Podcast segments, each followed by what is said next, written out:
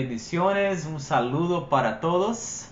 Amén, muchas bendiciones para todos. Hoy, Caro, estamos en la segunda parte ¿no? de esa serie Esperanza y de verdad que eh, muy contentos con esa palabra, eh, con mucha expectativa en todo lo que el Señor hará hoy y en este mes de junio.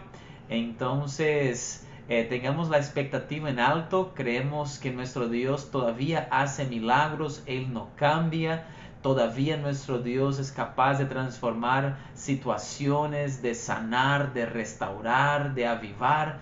Y entonces con esa convicción vamos a adorarlo hoy y poner nuestra mirada en el Señor. Amén.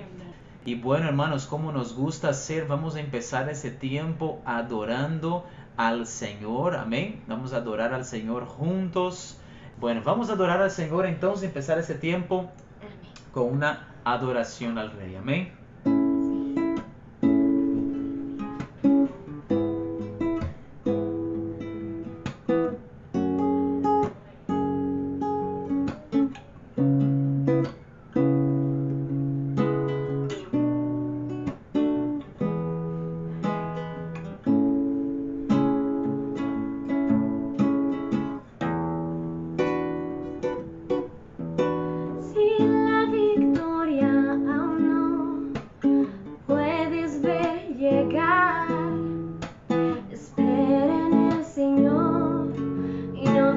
Christmas.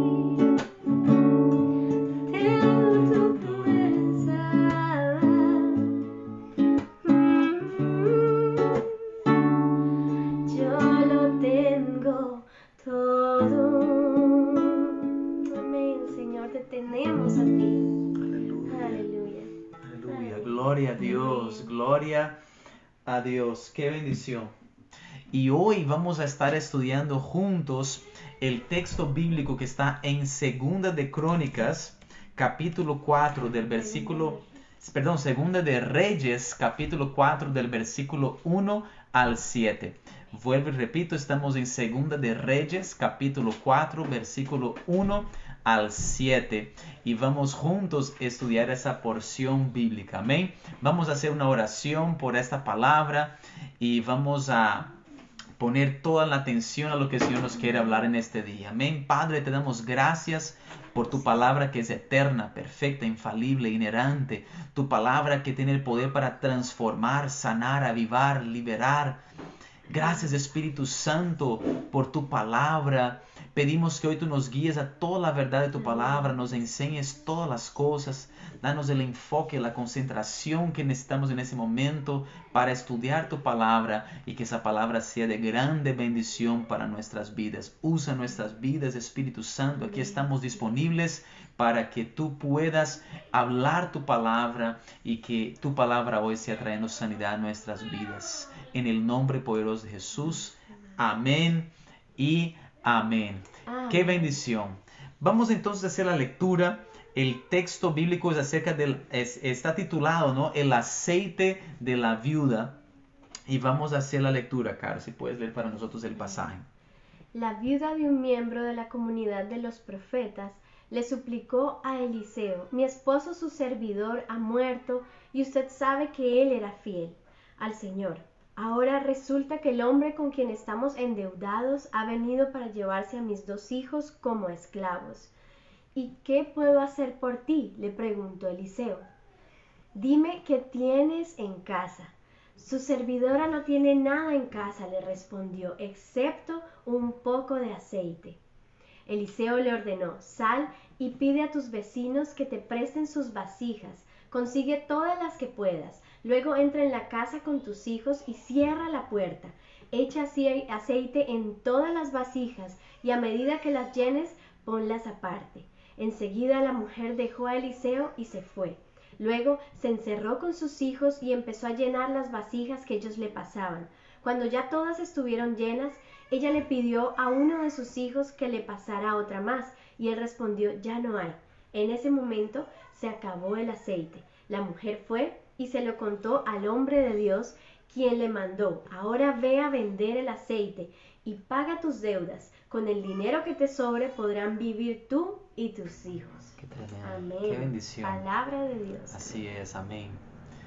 Caro, allí quisiera que nos pudieras hablar un poco al respecto de ese grupo de profetas que es mencionado allí en el principio de, de ese pasaje bíblico. Amén. Eh, bueno, aquí nosotros eh, podemos ver que está hablando acerca del el profeta Eliseo, ¿verdad? Y cuando, cuando vemos eh, este momento, Israel ya estaba dividido en dos, ya estaba Israel al norte y Judá estaba al sur. Entonces, podemos ver que a través de la historia, desde el rey David, empieza a crearse esta compañía de profetas, ¿verdad? Eh, que ellos se reunían a buscar la presencia del Señor, eh, muchas veces en medio de, danzas, de cantos, en medio de, adorar al Señor, profecía salía de ellos para el pueblo de Dios.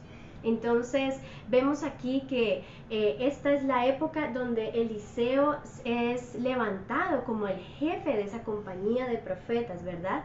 Incluso es interesante porque Eliseo es el último de, de, esta compañía de profetas que se describe en la Biblia. Y después empiezan, eh, digamos, a, a, venir profetas, a hablar al pueblo de Israel, pero ya no se escucha más de la compañía de profetas. Entonces aquí nosotros podemos ver a Eliseo, este hombre de Dios, y eh, como encargado de esta compañía. Y entonces en el versículo 1 nos habla de esta viuda, ¿cierto? Que es un miembro de esa comunidad de profetas, de esa compañía de profetas, y dice que ella le suplica a Eliseo, ¿cierto? Entonces, eh, en ese momento nos eh, podemos ver, ¿no?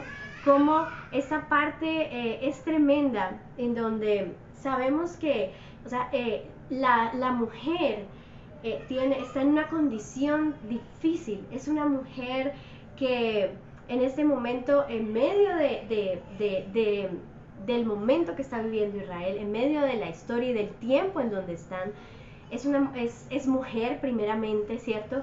Y, y, acordémonos que en esta época eh, las mujeres eh, no podían, no, no, trabajaban como los hombres, no sustentaban sus familias como lo hacía el hombre. Y, y, y siendo así también, o sea, ella acaba de, de, de, perder a su esposo. Entonces no solo era mujer, pero era también viuda. Y, y tras encima, digámoslo así, eh, dice la palabra que tenía hijos.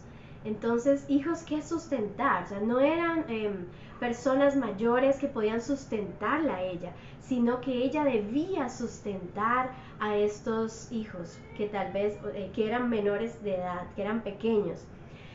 Y, cuando ella va, o sea, podemos ver también en medio de esta condición que no solo pasaba esto, sino que era una mujer que se encontraba en deudas, sin su esposo, quien era quien proveía, ¿verdad? Entonces, eh, nosotros vemos también eh, algo bien interesante aquí y es que dice la palabra que, que, el hombre a quien estamos endeudados es, ha venido para llevarse a mis dos hijos como esclavos, ¿cierto? Entonces, cuando vemos esto, en, esta práctica de cuando no podía pagarse la deuda, es, ustedes, o sea, el, el, grupo que estaba endeudado, tenían que, podían dar a sus, a sus familiares como esclavos para pagar esa deuda. Pero hay una parte que es muy interesante en Deuteronomio 15, donde habla de la misericordia de Dios que debe tener el pueblo de Dios hacia los que están desprotegidos. Y allí habla que, que, o sea, que si son de, de, del pueblo de, de Dios, o sea, tienen que ayudarse entre hermanos y dice, y que no haya em, persona pobre en medio de su pueblo. Entonces vemos que este hombre en ese momento no está cumpliendo eso, este, este hombre que, al que se le está debiendo, ¿verdad? Entonces, eh, bueno.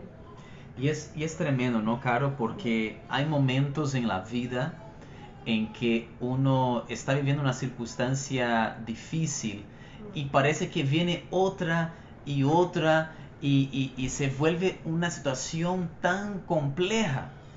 Eh, ¿Cuántos de ustedes lo han vivido, lo han pasado? Eh, de repente eh, la persona se queda sin trabajo y cuando ve hay una deuda, hay una otra situación y ahora hay que pagar la cuenta de la luz y parece que se van agregando las situaciones, ¿no? Y es lo que vemos en la vida de esa viuda.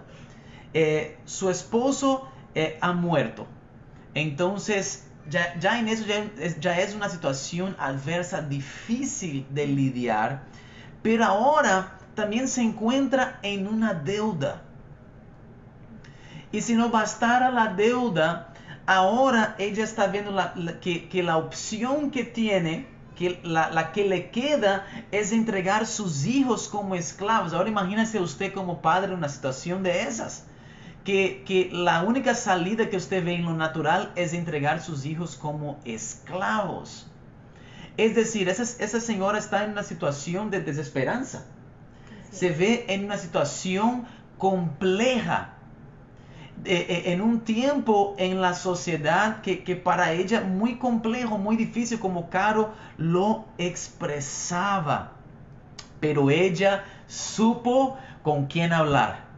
Y eso es lo primero que queremos hablar en ese día con ustedes. En los momentos difíciles, en los momentos de adversidad, tenemos que saber con quién hablar y con quién buscar ayuda. ¿Cuántos pueden decir amén? amén. Porque no falta en esos momentos difíciles esas personas que, que, vienen a querer como agregar más problema pareciera todavía, ¿no? Entonces tú le dices, no, estoy teniendo problemas con mi esposo, está pasando eso y lo otro, y no falta el consejo, no, déjalo, ya te lo dije, deja a este hombre, cantidad de hombres que hay en el mundo, déjese Señor y, y adelante, el siguiente capítulo, ¿no? No faltan personas que dan esos tipos de consejos, que te dicen, no, dígale en la cara del jefe la verdad, lo que tiene que escuchar, suéltale y, y, dígale la verdad a este, este hombre, ya no más, y, suéltale con todo, ¿no? Y vemos personas que, que en esos momentos de adversidad, eh, parece que abundan esos tipos de, de, amistades allí y voces. Y nosotros tenemos que tener la capacidad de saber con quién hablar, ese discernimiento de saber con quién abrir nuestro corazón. Seguramente si esta viuda hubiera buscado a otros eh, eh, allí en su comunidad, le dirían, no, pues usted viuda, eh, venda a sus hijos y, bueno, quizás van a estar en contacto, pero por lo menos pagas la deuda, todo queda tranquilo. Seguramente hubiera escuchado ese consejo de, de muchos en su comunidad, pero ella supo con quién hablar supo eh, con quién poder abrir su corazón. Y en esos momentos difíciles, esos momentos donde necesitamos una palabra, un consejo, tenemos que orar al Señor, que el Señor nos guíe con quién hablar, con quién abrir nuestro corazón. Y ella allí le comparte todo con Eliseo. Y miren la respuesta que Eliseo da en el versículo 2. ¿Y qué puedo hacer por ti, le preguntó Eliseo, dime, ¿qué tienes en tu casa? Y esa pregunta, Caro, a mí me ministra mucho. Dime, ¿qué tienes en tu casa? Porque realmente ella se ve en una situación donde no, no hay nada en su casa. Donde en sus ojos naturales ella mira su casa y dice, soy viuda, sin trabajo, con una deuda es decir, no tengo nada. Pero tremendo como Eliseo le pregunta, dime qué tienes en tu casa y él mira hacia adentro. Eliseo mira hacia adentro en el hogar de esta señora y eso me parece interesante, me parece tremendo, porque muchas veces decimos, no, eh, eh, yo, yo, yo no tengo nada, aquí no hay nada más que hacer, aquí no, en mi casa ya no hay eso, ya no hay lo otro, aquí ya no hay nada. Pero Eliseo le dice, hay algo ahí, hay algo ahí en tu casa. Y yo hoy quiero también decir eso para ustedes están conectados. Hay algo en tu casa que el Señor quiere usar. Hay algo en nuestras casas. Hay que tener esa fe, esa confianza en el Señor, aun cuando pensamos que no hay nada. El Señor allí levanta un hombre de Dios y le dice, ¿qué tienes? En tu casa. Qué tremendo. Y miren la respuesta de ella. Su servidora no tiene nada en casa. Esa es la primera reacción de, de ella. Ella se queda, seguramente quedó asombrada con esa pregunta. Le dice, te estoy diciendo que estoy pasando por un tiempo complejo, difícil, que estoy a punto de vender mis hijos como esclavos, pues no tengo nada en mi casa.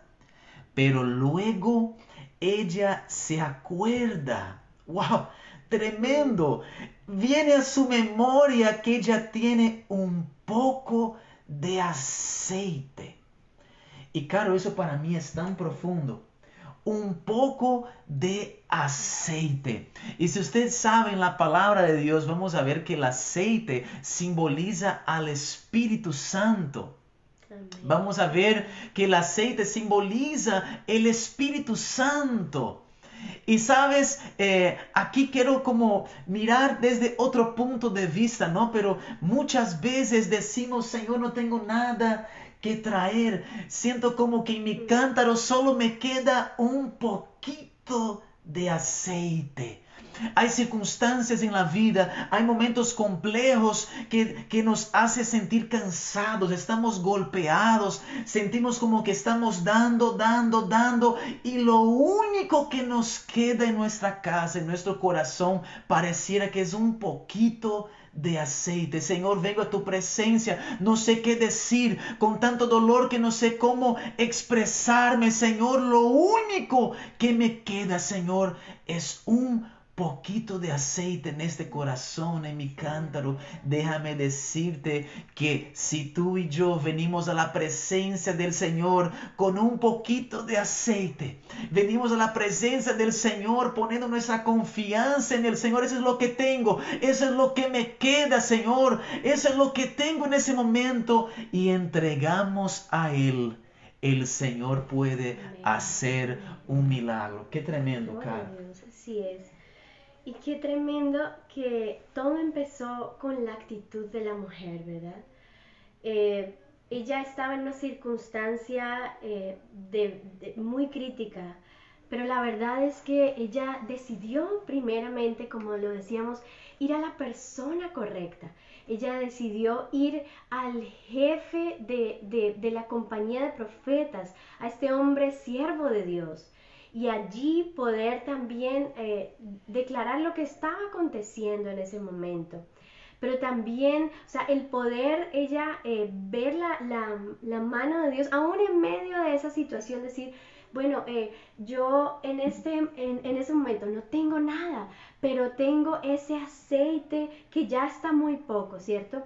Entonces yo pienso que es tremendo en estos momentos de de prueba, en estos momentos en donde vivimos eh, enfrentándonos a situaciones difíciles, entender que nuestra actitud es muy importante para poder también empezar a dar los pasos que el Señor quiere que demos. Y algo tremendo también es que eh, nosotros podemos ver en el versículo, eh, aquí, aquí en el versículo 5, en el, en el final, cómo eh, en medio de ese tiempo, eh, dice, luego se encerró con sus hijos, ¿cierto? O sea, el, el, hombre de Dios le dice, ve y haz esto. Y ella, ella lo que hace es seguir las direcciones. Y dice la palabra que, que ella em, dice, su servidora no tiene nada en casa, pero dice, sal y pide a tus vecinos, ¿cierto? Y le da todas las instrucciones. Y en el versículo 5 dice, enseguida la mujer dejó a Eliseo y se fue. Entonces podemos ver también esa actitud de ella, de obediencia. Dice que en el momento ella fue y hizo lo que tenía que hacer y luego se encerró con sus hijos y empezó a llenar las vasijas. Vemos también, ¿cierto? Dentro de esta actitud, eh, no solamente eh, la sabiduría de saber a quién contar esta situación, pero también la sabiduría de obedecer la palabra de Dios para poder eh, que todo se dé conforme a como Dios lo ha escrito. Y mire qué tremendo, algo muy lindo que de verdad me llamaba tanto la, atención, es que dice, luego se encerró con sus hijos y empezó a llenar las vasijas que ellos le pasaban. Entonces podemos ver allí eh, que ellos se encierran ellos, es la dirección que le ha dado Eliseo y ellos están en familia, en medio de esta situación, cierran su puerta y ellos solos allí trabajan en equipo. Sé que mientras ella llenaba, ¿cierto? Eh, eh, los cántaros con aceite, los hijos iban pasándole. Y sabe una cosa, yo pienso que en, en medio de las situaciones difíciles, en medio de esos momentos, el trabajo en equipo, como familia es algo tan esencial y que Dios bendice también. Es algo importante porque aquí vemos que la dirección se la dio el siervo de Dios y ellos obedecieron de esta manera. Y no fue ir a, un lado y a otro, pero allí trabajaron en equipo. Y yo pienso que esto eh, podemos hablarlo eh, en nuestro, digámoslo así, en nuestra experiencia, como muchas veces hemos podido eh, resolver, ¿cierto? Eh, enfrentar situaciones duras, pero como cada eh, paso a paso hemos podido como tener la victoria cuando hemos decidido trabajar en equipo, cuando como familia también nos unimos y decimos, Señor, aquí paso a paso tú estás haciéndolo, guiados por Él, pero sabiendo que el Señor también quiere que en medio de esas situaciones difíciles pueda haber esa armonía en medio de los que estamos allí en ese hogar, en medio de los que están enfrentando ese tiempo, ¿verdad? Tremendo. Y vuelve a ese tema de la unidad, ¿no? Y es tremendo porque cuando hay unidad, el aceite fluye. Amén. Cuando hay unidad, el aceite fluye. Es tremendo. En el Salmo 133 dice, mira cuán bueno, cuán delicioso es que los hermanos habiten en Amén. armonía. Y dice que es como el aceite que baja por las barbas de Aarón. Entonces es tremendo porque la palabra habla que la unidad es como el aceite que baja por la barba de Aarón. Es decir, es un aceite que fluye hasta el borde de sus vestiduras. Cuando esta viuda allí trabaja en equipo, en unidad con sus hijos, el aceite fluye. ¡Qué tremendo! Cuando usted y yo oramos con nuestra familia, cuando hay oración en nuestra casa, cuando estamos en un mismo sentir, vamos a la iglesia, vamos a buscar a Dios en familia, vamos a servir al Señor en familia, el aceite fluye, los cántaros se llenan, hay abundancia de aceite en esta casa, aleluya. Amén. Cuando hay unidad allí, cuando eh, todos estamos en un mismo sentir, el aceite puede fluir. Si los hijos no obedecieran a la mamá y no les pasaran los cántaros, el aceite dejaba de fluir. Allí es tremendo porque el milagro fue un milagro, un milagro eh, eh, colaborativo, donde todos tenían que estar involucrados. Me acuerdo del pasaje de, de aquel señor que estaba en una eh, eh, allí eh, postrado, no, no, no podía Sí. ir hacia donde Jesús y sus amigos lo cargan y llegan al punto que por el techo lo bajan para que él pueda recibir su milagro. E- Es un milagro que, que vino a través de la unidad. Entonces muchas veces queremos un milagro en nuestra casa, queremos ver cosas grandes, pero hay pleitos, hay murmuración, hay contienda en la casa y eso no permite que haya este fluir del aceite, porque hay, hay, hay discordia, hay ira, hay enojo y entonces no podemos ver ese rompimiento en nuestra casa, no podemos ir a la siguiente etapa, no podemos ver un panorama distinto. Pero cuando tú y yo trabajamos en equipo, servimos al Señor en familia, es algo hermoso, hermano, servir a Dios en familia. Este es el diseño de Dios. El diseño de Dios es que la familia entera sirva al Señor. El diseño de Dios no es que solo eh, el esposo vaya a la iglesia y la familia quede en la casa sin servir a Dios, o que la esposa va a la iglesia y su esposo quede en la casa. Eh, eh, no, el diseño del Señor es que la familia sirva al Señor vamos a ver que Aarón y sus descendientes servían en el templo. Los levitas eran toda una tribu que servían al Señor, era algo familiar. Entonces el diseño del Señor es para la familia y entonces los hijos allí están involucrados en ese milagro. Y sabes algo, no es solo la familia, Caro. Es interesante como la comunidad también hace parte del milagro. Es tremendo. Porque el Señor quiere mostrar su gloria, su poder a la comunidad también. Quiere mostrar su mano poderosa para restaurar, para sanar, para transformar. Y entonces cuando Eliseo dice, vaya y consiga todos los cántaros que usted pueda conseguir. Dice la palabra que la mujer sale y va allí sus hijos, ¿no? A conseguir vasijas. Eh, eh, Eliseo le ordenó, sal y pide a tus vecinos que te presten sus vasijas. Ahora, seguramente cuando ellos salen a pedir vasijas, sus vecinos deben decir, ¿para qué? ¿Usted qué va a poner en esas vasijas? Usted no tiene trabajo, está viuda.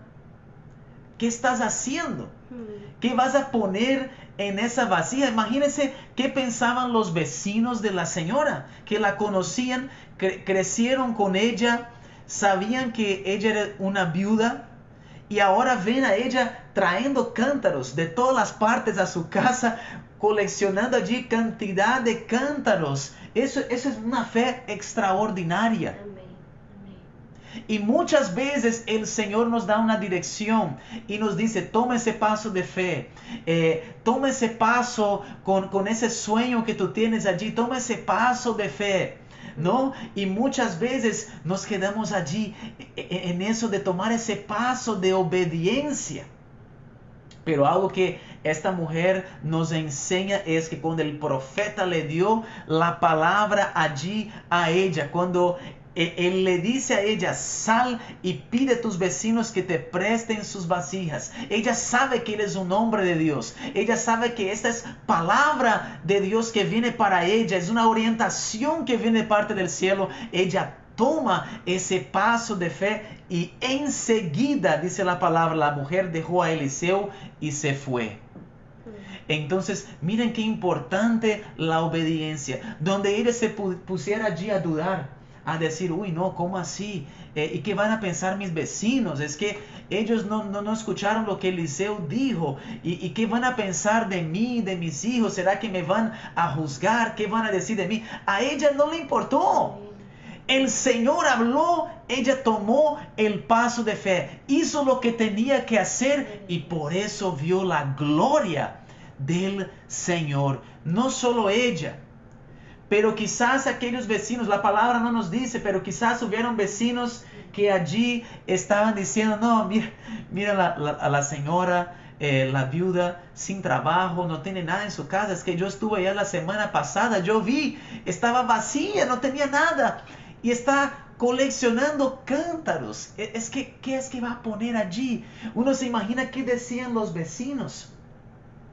Pero cuando ella ve la gloria del Señor y el Señor hace un milagro a esos mismos vecinos que quizás la criticaron, quizás la juzgaron diciendo que hace usted coleccionando esos cántaros, ahora están comprando aceite de ella. Ahora están en la puerta de su casa comprando aceite de la viuda, buscando a ella por provisión para su casa. Aquellos que quizás aquí usando mi imaginación eh, estaban diciendo, esa señora, ¿qué le pasó? Que está allí coleccionando cántaros, ahora están haciendo fila en la puerta de su casa para poder comprar aceite de la viuda y de sus hijos. ¡Qué tremendo!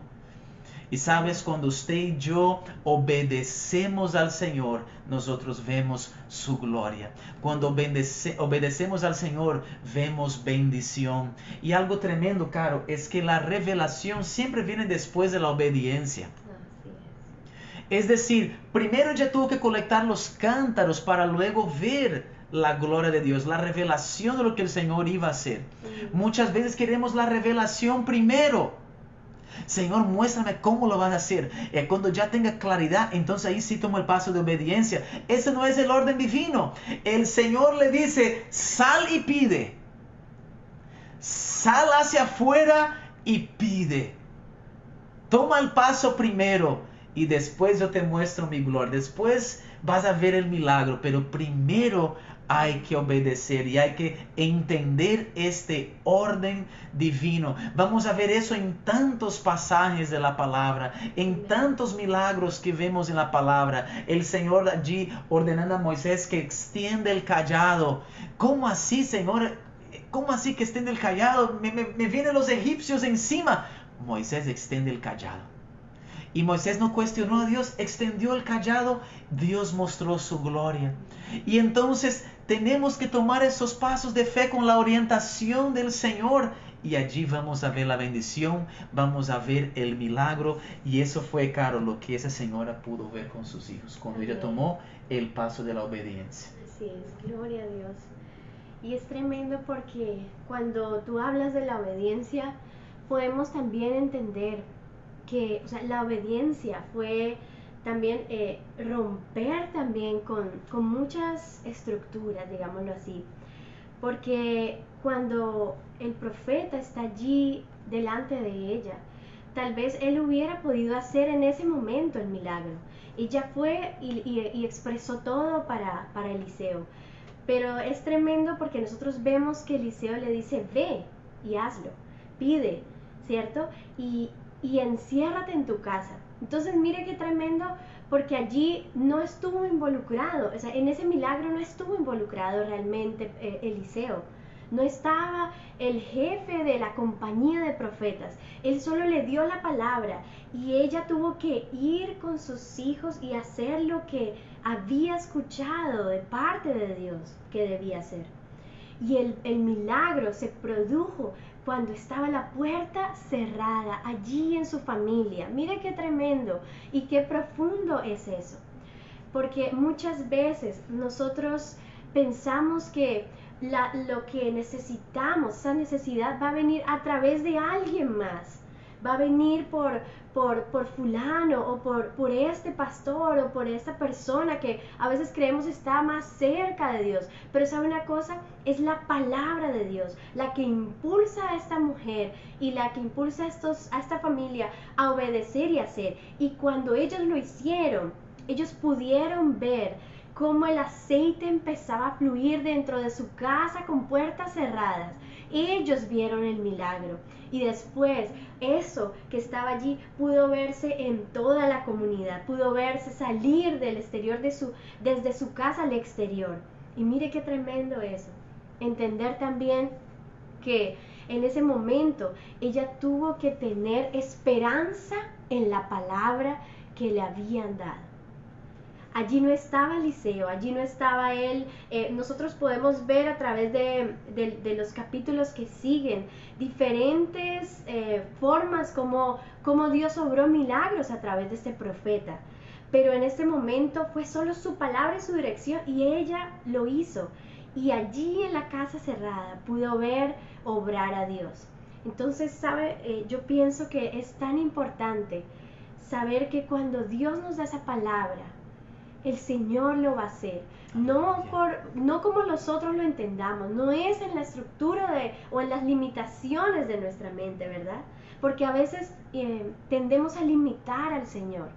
Pero la verdad es que Dios lo hace allí, en medio de donde no hay tal vez en esa época, eran solo unos niños y una mujer viuda. Pero allí en medio de eso fue donde Dios obró. No estaba el hombre de la casa, la cabeza de hogar, no había ningún profeta, no había nadie más.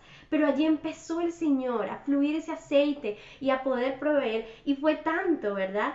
que la palabra dice que cuando, cuando ella terminó, que ya había recolectado todas estas vasijas, ella fue otra vez a pedir, a seguir, ok, lo hice, ahora qué tengo que hacer siguió el paso nuevamente, a qué, cuál era la dirección, el paso a seguir. Y allí dice eh, que Eliseo le dice, eh, con el eh, ahora ve a vender el aceite y paga tus deudas. Entonces ella suplió sus deudas, suplió la necesidad que tenía actual. Y después, o sea, imagínense cómo sería la fe de la mujer de recolectar todas esas vasijas que no solamente pagó la deuda, sino también, dice Eliseo, y con el dinero que te sobra podrán vivir tú y tus hijos, podrán vivir. Porque recordemos que en ese momento, o sea, las viudas, eh, para ellas era muy difícil esa, eh, la viudez en esa época, porque no tenía nada para poder trabajar como, como lo hacía el hombre. Entonces es tremendo entender que suplió y sobrepasó también su necesidad, su petición. Y lo hizo allí, a través de esa obediencia, ¿verdad? Así es. Y qué lindo, hermano, saber que nuestro Dios no cambia. Amén. El mismo Dios que proveyó para esta viuda, también provee en nuestros días. El mismo Dios que hizo el milagro allí en la casa de esa viuda es el mismo Dios que hace milagros en nuestros días. Dios no cambia. Y hoy yo no sé cuál es la circunstancia en que usted se encuentra, qué estás pasando en este momento, cuál es el clamor en tu corazón, eh, no sabemos eh, qué está pasando en su área económica, cuál ha sido para ti ese momento de, adversidad, eh, no sabemos, pero el Señor lo sabe. Y antes mismo que tú ores, Él ya sabe que tú y yo necesitamos. Y así como el Señor proveyó para esta mujer aquí hace miles de años, el Señor también quiere proveer en estos tiempos. Y queremos animarles que mientras adoramos al Señor, tú allí puedas abrir tu corazón al Señor. Decir, Señor, mira, estoy pasando por eso, estoy viviendo esto, Señor. Eh, me siento de muchas maneras quizás allí eh, eh, como esta señora, sin ver una salida, sin saber cómo voy a salir de eso. Abre tu corazón al Señor y yo creo que el Señor te dará la estrategia. para la victoria. Yo creo que el Señor te dará la salida. Cuando buscamos a Él, la, palabra dice que los que miraron a Él, sus rostros fueron alumbrados y no quedaron en vergüenza. Los que confiamos en el Señor jamás quedaremos en vergüenza. Él es nuestro defensor, Él es nuestro castillo, Él es nuestra fortaleza. Nuestra familia verá la gloria de Dios en nuestra casa. Cuando ponemos nuestra confianza en el Señor, así como esa mujer, ella puso su confianza en el Señor, sin importar lo que los, los vecinos pensaran, sin importar lo que la comunidad iba a pensar, ella confió en el Señor y su familia pudo ver la gloria del Señor en su casa. Así va a ser en tu vida y en mi vida también, en nuestra familia, en nuestra casa. Veremos la gloria del Señor y nuestra comunidad será bendecida a través de la obra que el Señor hará a través de nosotros, porque la promesa del Señor es que será cosa tremenda la que Él hará con nosotros. Amén. La que Él hará con usted, con su familia. Por eso podemos tener esperanza, confianza, porque nuestro Dios no miente. Nuestro Dios no cambia. Él es fiel, Él es bueno, es un Dios de amor. Esta señora pensaba en allí tener dinero para sus deudas.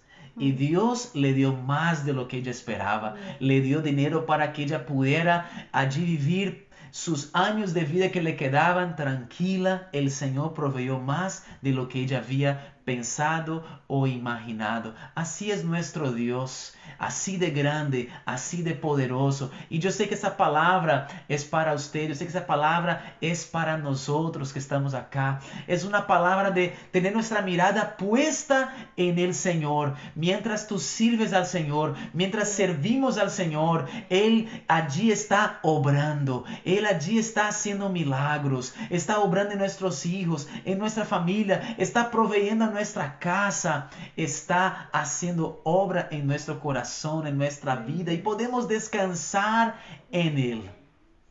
Y también hoy vemos la importancia de la obediencia obedecer al Señor, tomar el paso de la obediencia y vamos a ver la bendición del Señor en nuestra casa. Amén.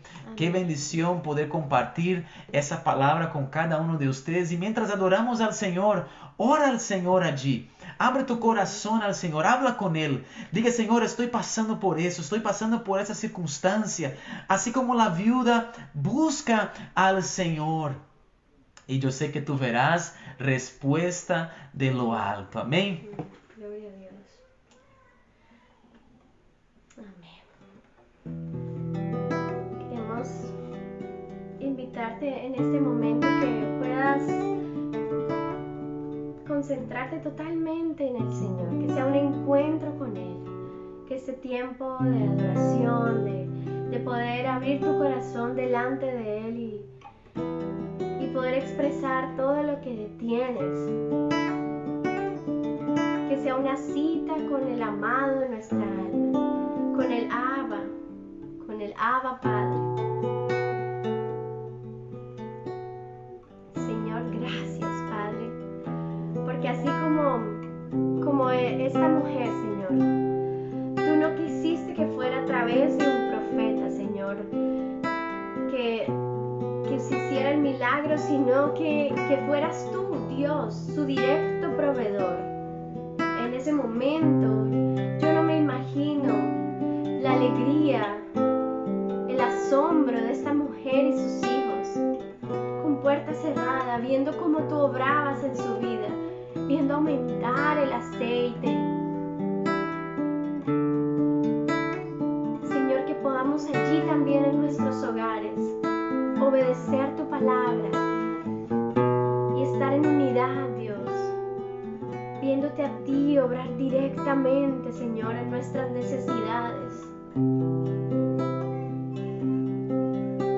Señor, trae esa esperanza de poder ver en medio de nuestro momento, qué es lo que hay que tú quieres usar, Señor, para darnos la victoria, para traer, Señor, consuelo, para traer sanidad, para traer, Señor amado, lo que nuestras vidas necesitan en este momento.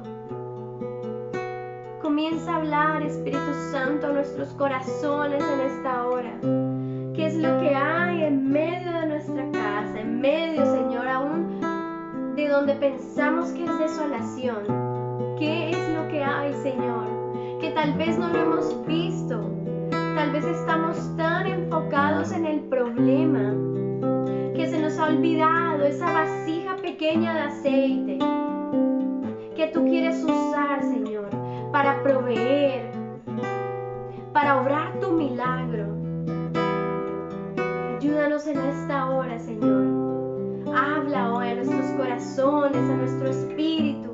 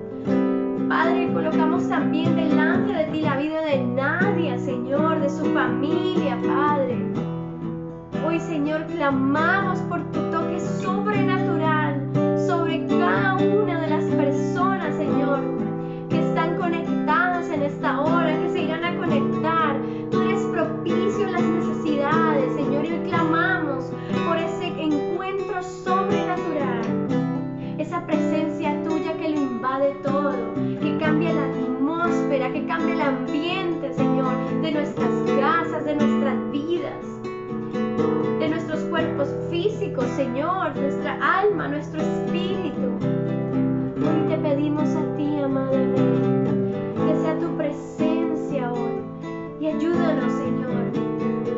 Ayúdanos a mirarte a ti en medio de este tiempo. Tener esperanza en ti. A poder ser fortalecidos por ti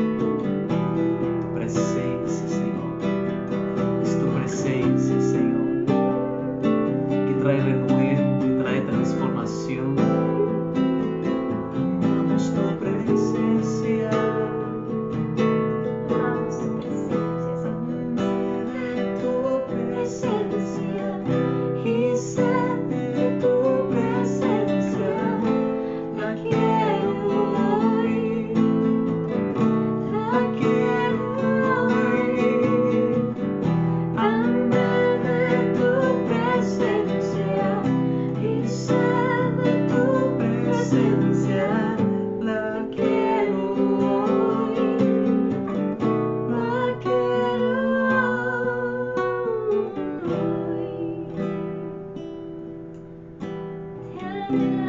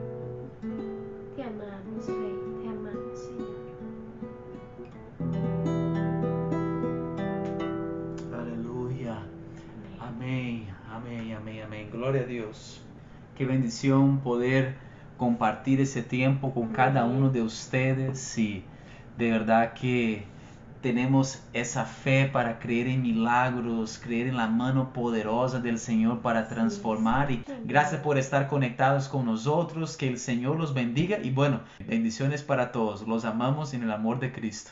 Amén. Dios los bendiga a todos. Amén.